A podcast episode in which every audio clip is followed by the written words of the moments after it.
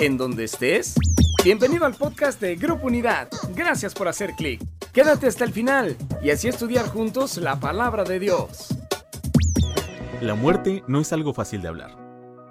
Pero ¿qué tal si lo estamos viendo mal todo este tiempo? Como la mariposa, no puede vivir hasta que muera en el capullo. La muerte es un cambio. Por ejemplo, la Pascua. Gracias a Jesús, la muerte ya no es nuestro fin. Es una transición a una nueva vida. Esto es amor. Hola, ¿qué tal? Aquí estamos súper emocionados con esta serie que Dios ha estado hablando a nuestro corazón. Esto es amor. Sabemos que Dios es amor, todo lo que habla de amor es sobre Dios. Y bueno, gracias por seguirnos, gracias por estar ahí online, trasladando la iglesia a casa. Y pues vamos a, orar para que Dios tome control de lo que vamos a estar platicando hoy, un tema súper importante. Eh, vamos a platicar sobre la resurrección, pero acompáñeme ahí en su casa donde usted esté mirando este, este video o, o esta transmisión en vivo. Acompáñeme a orar. Bendito Dios, en este momento estamos agradecidos por tu amor, porque Tú eres amor, Dios, y, te pido que ese amor, ese poder en mi vida, Señor, pueda transmitir hoy verdades que transforman vidas, Señor. Tu palabra es la única que nos puede transformar y abrimos nuestro corazón a tu palabra en el nombre de Jesucristo. Amén. Listos, miren, eh, el amor que vence a la muerte es el tema que hoy nos toca platicar. ¿Y por qué? Porque vamos a hablar sobre la resurrección. Y la resurrección lo cambia todo. Debido a la resurrección cobra sentido la cruz. O sea, lo que sucedió ese viernes, que le llamamos Viernes Santo, lo que sucedió debido a la resurrección cobra sentido. Cada promesa de la palabra de Dios, cada cosa que, que podemos encontrar en ella, en la resurrección de Cristo, cobra vida. Todo lo que vemos en la pasión de Cristo, todo lo que vemos ahora cobra sentido en la resurrección y podemos decir, esto es amor, esto es amor de Dios. La resurrección de Jesús nos muestra el amor de Dios que vence la muerte. Este amor que vence la muerte llega a través de esto. Ahora, fíjese familia, no sé si usted eh, le gusta este programa, a mí me encanta el de segundos catastróficos de Nat Geo.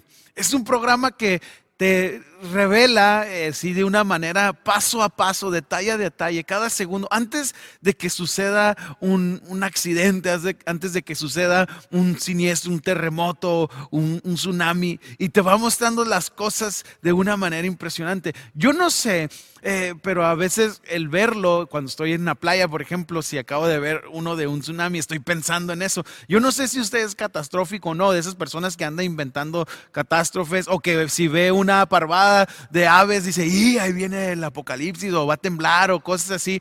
Pero en verdad, hay un temor a la muerte. Hay algo que, es incierto, hay algo que, todos eh, tenemos ese, ese miedo a, morir. Y miren, para, para muestra, eh, ahorita la floreciente empresa de productos de anti-envejecimiento, ¿no? O sea, la gente, como decía Bob Dylan, quieren ser eh, forever young, quieren estar siempre jóvenes. Eh, también podemos ver los antepasados la gente, en eh, las culturas ancestrales, había este sentimiento o este querer de la inmortalidad. Los egipcios enterraban a los faraones entre dioses. Eh, podemos ver el Taj Mahal de la India, donde es, una, una parte de pasar a la inmortalidad. Ah, de manera occidental podemos hablar de dejar un legado empresarial o cosas así, que no tiene nada de malo dejar un legado, incluso puede bendecir las siguientes generaciones, pero acercado estos tres temas sobre enterrarse entre dioses, tener un templo, eh, dejar un legado, nada de esto tiene que ver con la inmortalidad. En cuestión de la inmortalidad se queda muy corto, porque lo único que venció a la muerte es Dios. Es este amor del que hoy vamos a platicar. Fíjense, en Eclesiastés capítulo 7, 2 Dice, mejor es ir a la casa de luto que a la casa del banquete porque aquello es el fin de todos los hombres, y el que vive lo pondrá en su corazón. Aquí Salomón está hablando de que es mejor estar en una casa de luto porque reflexionaremos en lo que estamos viviendo, en lo que estamos haciendo, y que es el fin de todos nosotros. Ahora, amados, partiendo del punto de vista de la muerte, cuando Jesús fue a la cruz, y murió, todo fue menos bueno. O sea, puedes llamar todo, pero nunca puedes decir que fue bueno. ¿Por qué? Porque fue devastador. Incluso a sus seguidores ellos en algún momento perdieron la esperanza. Usted puede recordar el relato donde van unos de sus seguidores en el camino a Emaús. Ellos van tristes, van cabizbajos, van con un pesar y Jesús eh, les aparece, les tiene ahí un encuentro con ellos y, y no lo reconocen, pero ellos dicen, es que pensábamos que este Jesús, este Jesús Nazareno era el, el Mesías pero ahora murió. O sea, ¿qué podría levantar ese dolor? ¿Qué, podría sanar esos corazones? La tragedia de la muerte de Jesús. Nosotros nos podemos identificar con eso. Hay circunstancias en las que estamos viviendo que parece que ya no hay solución, que parece que ya no hay esperanza, que parece que, que la única esperanza que teníamos se perdió. Yo sé que usted, igual que yo, se ha encontrado en alguna circunstancia así. La muerte es el final de todas las posibilidades. Es el final de toda la esperanza. Y no hay respuesta. Pero en verdad, si nos quedáramos con eso, todo lo demás, todas las demás esperanzas, si no hay esperanza sobre la muerte, entonces no importaría, no hay esperanza, no existe salida alguna. Y podríamos estar como esos que iban en el camino de Maús, preguntándonos, ¿qué es lo que puede levantar nuestras pesadas cabezas? ¿Qué es lo que puede levantar nuestro ánimo? Escuche, Incluso Salomón escribe esto, dice, porque fuerte como la muerte, el amor. O sea, fuerte como la muerte es el amor. Cantar de los cantares. Pero ese domingo Después del viernes y ese sábado oscuro, ese sábado donde, donde no hay esperanza, pero el domingo en el amanecer, el Padre Celestial dijo, no, el amor es más fuerte que la muerte. Escuche, repítalo conmigo, el amor es más fuerte que la muerte. El Padre el domingo de resurrección dijo, voy a mostrar que el amor es más fuerte que la muerte. Y cambia todo. De hecho, la predicación en el Nuevo Testamento está enfocada en la resurrección, en esta vida eterna a través de Cristo. Lo, podemos ver en hechos, lo podemos ver en los, en, los, en, en los evangelios, lo podemos ver en las cartas de Pablo. Pero tenemos que entender que para que haya resurrección tuvo que haber muerte.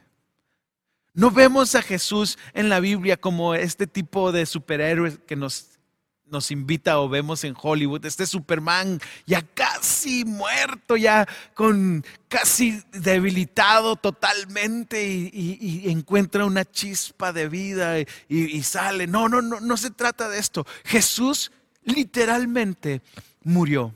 Fue enterrado, literalmente fue enterrado en un totalmente muerto. O sea, realmente murió. Debemos de entender eso.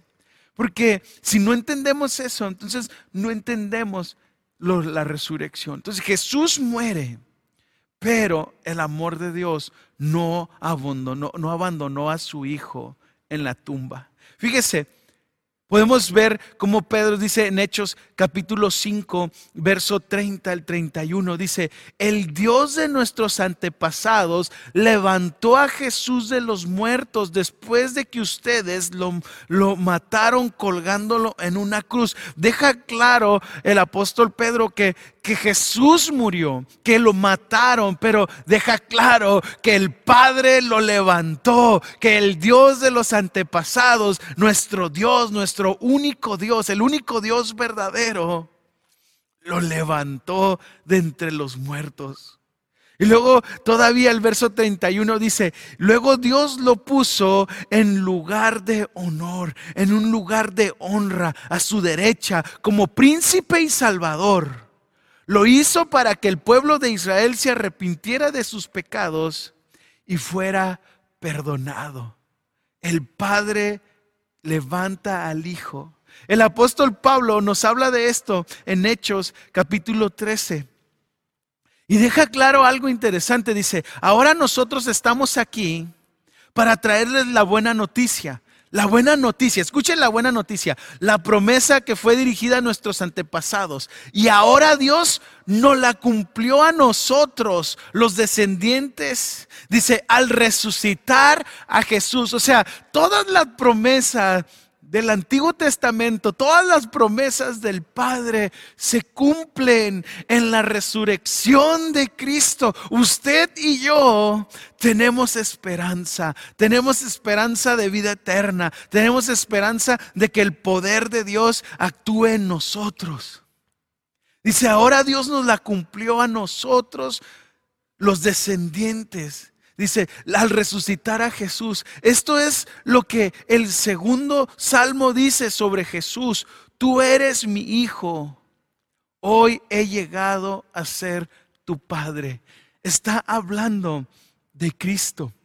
Y fíjense, lo aclara aquí en, el, en Hechos capítulo 13, 32, en el 34 dice, pues había prometido levantarlo de los muertos, no dejarlo que se pudriera en la tumba. Jesús, eh, está escrito esto de Jesús desde los salmos.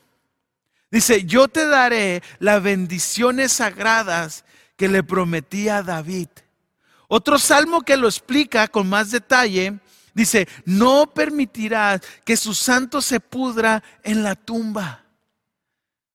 Nosotros podemos ver esto, que no se trata de David. De hecho, en el verso 36 lo explica, porque aquí lo, deja muy claro el apóstol Pablo, porque dice, a la verdad David, habiendo servido a su generación, dice, murió y vio corrupción, o sea, murió y fue enterrado y vio corrupción como sus padres. Está hablando este salmo de Cristo. Jesús no vio corrupción el amor del Padre lo levantó. El amor del Padre que vence a la muerte. Ese amor que hoy quiere levantar tu vida, que quiere levantar tu ánimo, que quiere decirte que hay esperanza, aún para la muerte. Escúchanos, aún para la muerte hay esperanza. Qué importante es esto familia, que hoy celebremos que Cristo vive Cristo vive, fue levantado de los muertos. Ahora, en la resurrección de Jesús, no solo es bueno para Él, son buenas noticias para el mundo. O sea, debemos entender esto. No solo fue bueno para Jesús, o sea, no solo fue bueno de que Dios lo rescató de, de corrupción, no, es una buena noticia para el mundo. Y Pablo lo explica porque algunos cristianos se preguntaban, igual que algunos de nosotros podemos tener estas dudas. ¿No podría ser simplemente decir que Jesús ah, era un buen maestro y que todavía espiritualmente eh, o su espíritu vive con nosotros como cuando alguien muere y, decimos sus recuerdos van a quedar grabados en nuestro corazón, siempre vivirán sus memorias en nosotros. O sea, no, o sea, estamos hablando de, de que Pablo deja claro, no, no es algo simplemente espiritual, sino es algo también físico. Recuerden, Tomás pudo meter ¿qué? sus dedos en, su, en, su, en sus manos, pudo ver la, la, la, herida, la abertura aquí en su costado. Entonces, amados, tenemos que entender que Cristo resucitó físicamente. Y eso trae esperanza a nuestra vida y es una buena noticia porque en algún momento nuestros cuerpos también serán vivificados. Ahora, fíjense, lo dice aquí claro en Primera de Corintios capítulo 15, verso 20 dice, "Lo cierto es que Cristo sí resucitó de los muertos. Él es el primer fruto de una gran cosecha, el primero de todos los que murieron. Así que ya ven, dice, tal como la muerte entró en el mundo por medio de un hombre, ahora la resurrección de los muertos ha comenzado por medio de otro hombre. O sea, así como la muerte entró por medio de un hombre, ahora la vida eterna entra por medio de nuestro hermano mayor, el primogénito entre muchos, Jesucristo, la vida eterna en Cristo, en ti, en tu corazón. Sigo leyendo el verso 22, dice, así como todos mueren, porque todos pertenecemos a Adán, todos los que pertenecen a Cristo recibirán vida nueva, vida eterna como todos vamos a morir físicamente, pero usted, usted que ha abierto su corazón a la esperanza de Cristo, usted vivirá en Cristo una nueva vida para siempre, donde no hay lágrima, donde no hay llanto, donde todo el poder de Dios en su esplendor. Qué hermosa promesa. Dice, pero esta resurrección tiene un orden Cristo fue resucitado como el primero de la cosecha. Luego todos los que pertenecen a Cristo serán resucitados cuando Él regrese. Qué esperanza tan hermosa. Un día todos los que pertenecemos a Cristo, los que hemos abierto nuestro corazón a Él, un día todos seremos levantados y tendremos un encuentro cara a cara con Él y también adoraremos juntos a todos los otros que han muerto en Cristo. Entonces, amados, qué importante es esto. Y quiero que veamos al menos tres cosas que Pablo nos dice. La primera es que la resurrección derrota la muerte. A ver, dígalo bien firme ahí en su hogar o donde nos está viendo, diga, la resurrección derrota la muerte. Entendemos esto. La muerte es un enemigo. La muerte no es un amigo. La muerte no es una puerta eh, de entrada a la eternidad, no. La muerte es una bestia. La muerte no tiene nada que ver con amistad. No. Ahora, si entendemos que este amor que vence la muerte, o sea, la resurrección venció a la muerte, usted puede pararse frente a ese temor, frente eh, cara a cara ante la muerte y decir, tengo esperanza de vida eterna en Cristo. Como el apóstol Pablo nos dice, oh muerte, ¿dónde está ahora tu aguijón? ¿Dónde está tu veneno, sepulcro? O sea, ¿dónde está tu poder? Fue quitado el poder. Por eso, ahora que estuvimos pasando todo esto de, del coronavirus, nosotros tenemos bien cimentada nuestra fe. Tenemos esperanza. Sabemos que Dios puede protegernos, que puede sanarnos, pero aún si morimos, sabemos que tenemos vida eterna con Él, que estaremos cara a cara con nuestro amado. Así que podemos literalmente reírnos de la muerte y podemos disfrutar el presente, el amar nuestros, nuestros seres queridos. Podemos disfrutar el servir ahora aquí porque tenemos un propósito divino en el servicio a Dios. Pero no tenemos miedo a la muerte. Por eso los primeros cristianos con valentía predicaban el Evangelio sin tener temor de morir y muchos de ellos murieron. Aún en estos tiempos conocemos gente que está dando su vida ahí en regiones donde el Evangelio no ha llegado, donde es prohibido, incluso en regiones de México donde son perseguidos.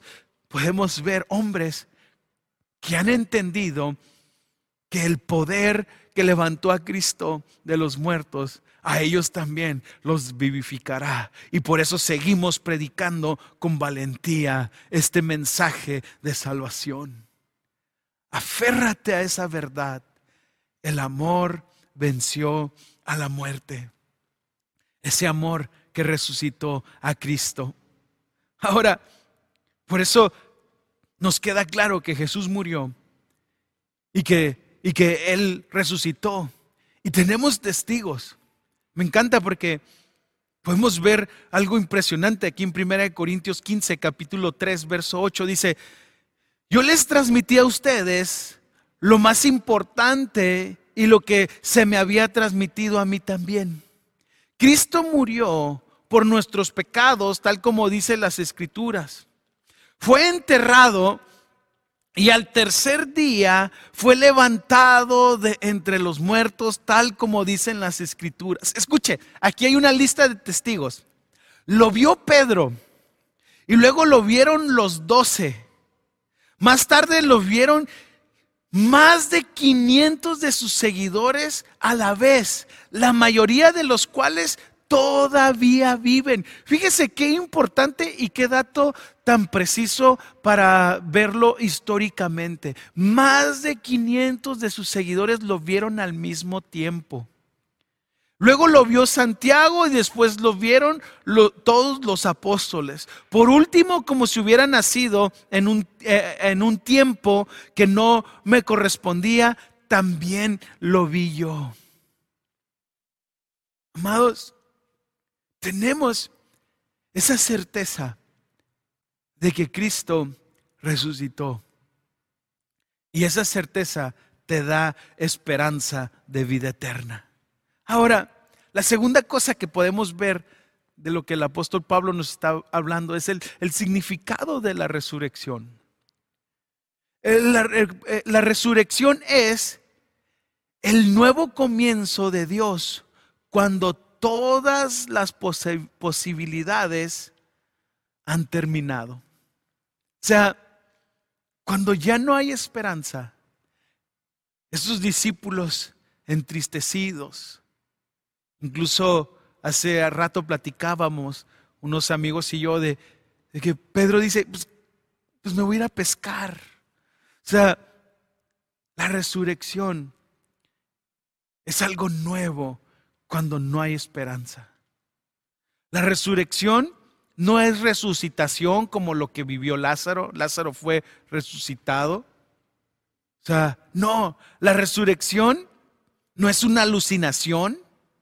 ¿No fue algo que alucinaron?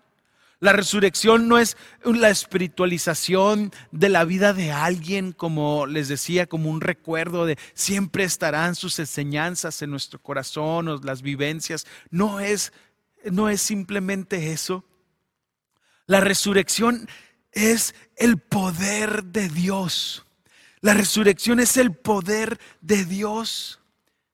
Cuando todas las posibilidades se agotaron, el poder de Dios actúa en lo imposible y levanta a su hijo de la tumba. Yo no sé qué área de tu vida necesita resurrección. ¿Qué cosas están muertas? A lo mejor, a lo mejor tú piensas ahorita, no, no quiero acordarme de eso. No quiero acordarme de esa área, no quiero entrar en ese lugar. ¿O qué se puede hacer? O sea, ya no hay esperanza para mi familia, mi matrimonio, mi hijo, o esta circunstancia laboral. Pero, de veras, tal vez no quieras pensar en eso. Pero la resurrección de Cristo nos da la esperanza de que Él puede hacer algo milagroso, aún en eso que tú piensas que no hay esperanza. Y bueno, por último, de la, tercera cosa que, que podemos ver de lo que Pablo nos habla de la resurrección, la resurrección es un regalo. O sea, es un regalo. ¿Recuerdan lo que leímos ahí en 1 Corintios 15, 21? Que así como la muerte entró por un hombre, así también la vida eterna entró por Cristo. Él murió por nuestros pecados. Él murió en esa cruz tomando mi lugar. ¿Qué puedo hacer? ¿Qué, qué, qué hemos hecho para merecer esto? Nada. ¿Qué puedo hacer para, para ganarlo? No puedo hacer nada. Es simplemente misericordia, como está escrito en Juan 3:16. De tal manera amó Dios al mundo que entregó a su único hijo o sea, es un amor que vence la muerte. Me encanta, me, encanta, perdón, el verso 17 dice, porque no envió Dios a su Hijo a condenar al mundo, sino para que todo el mundo fuera perdonado. Ese amor del Padre se manifiesta en la resurrección. Amados, qué importante es saber que es un regalo de Dios. En Cristo seremos vivificados. ¿Entendemos esta buena noticia? Dile al que está a tu lado, la resurrección es un regalo. Sea, Dios al levantar a Jesús nos regala a nosotros vida eterna cuando le reconocemos. Un día, todos los que estamos aquí, todos los que están escuchando, si abres tu corazón un día, serás levantado entre los muertos. O a lo mejor nos toca ver la gloriosa venida de Cristo y seremos reunidos con los que ya murieron en Jesús. Tendremos cuerpos glorificados, no sé cómo, a lo mejor voy a estar bien calilla, así, bien, bien cuadrado, no sé, no, no, no tengo ni idea, pero tendremos cuerpos glorificados, tendremos una nueva, una nueva forma de vida.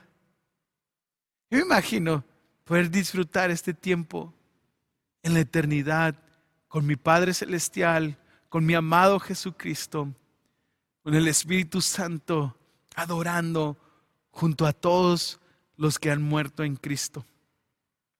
Fíjense, Pablo escribió esto eh, en esta carta que escribe a los romanos, en Romanos capítulo 8.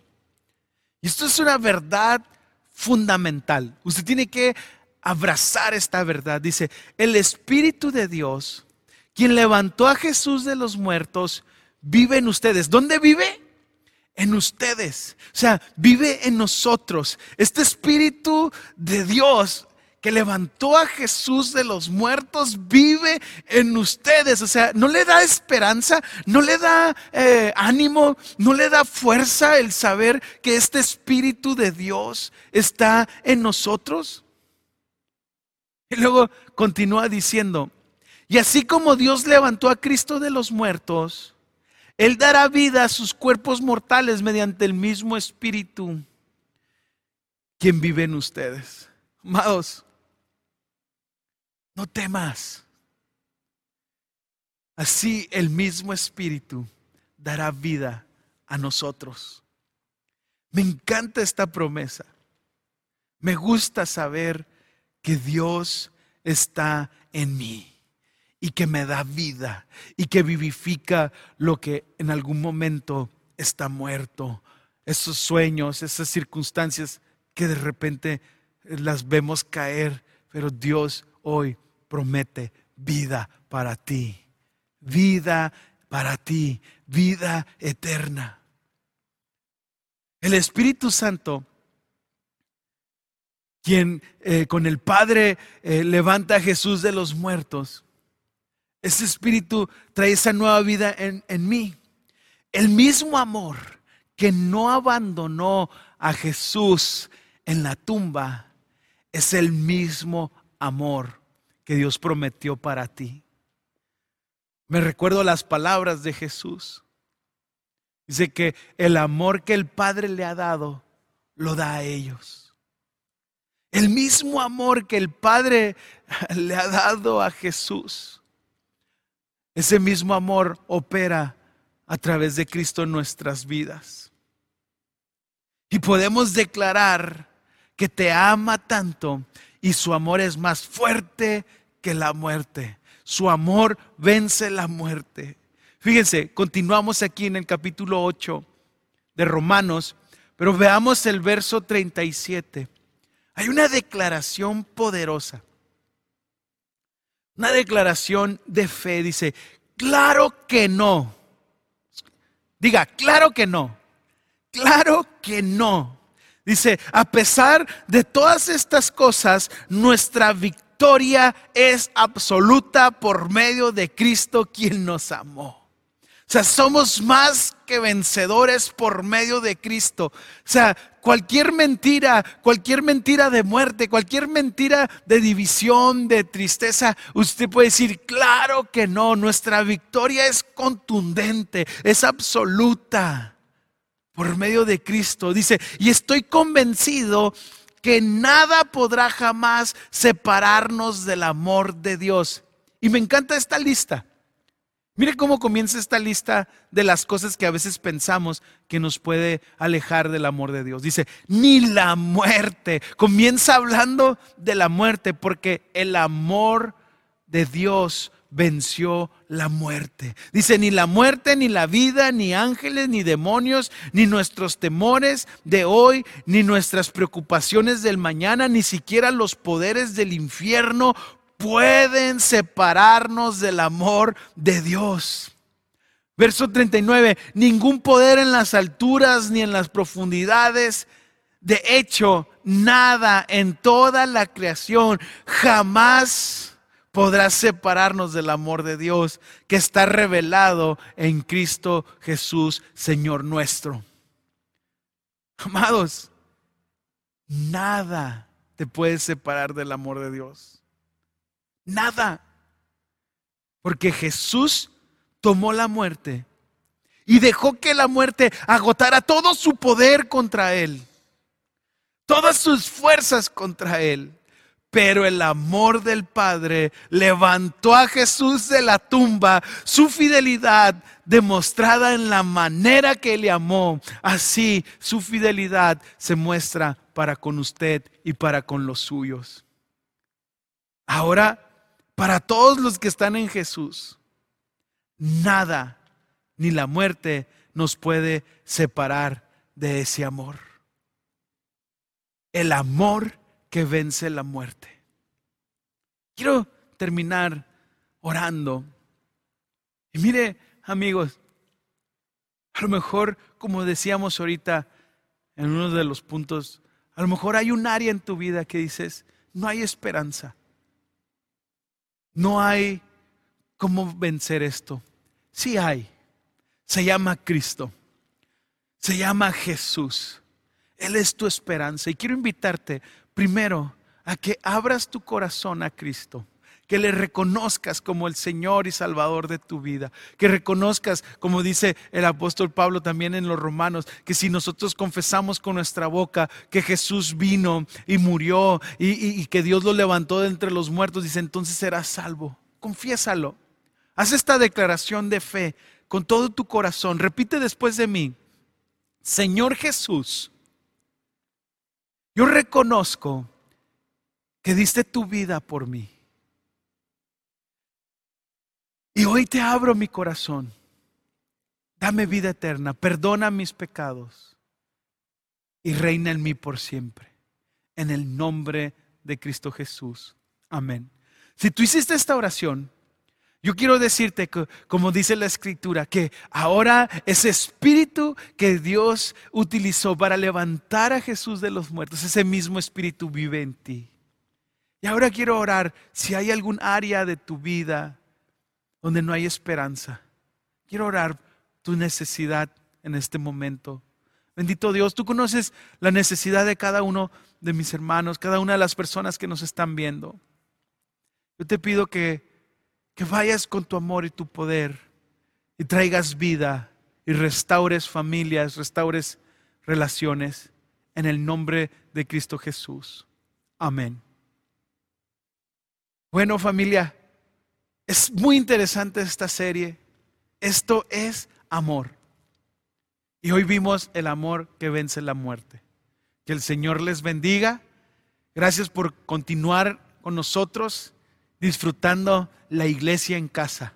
Nos vemos hasta pronto. Qué bueno que has disfrutado de este podcast que Grupo Unidad trajo para ti. Y claro, te invitamos a que visites nuestras redes sociales, Facebook, Instagram, YouTube y nuestra página web www.unidad.org y ahora en podcast. En Grupo Unidad estamos transformando vidas.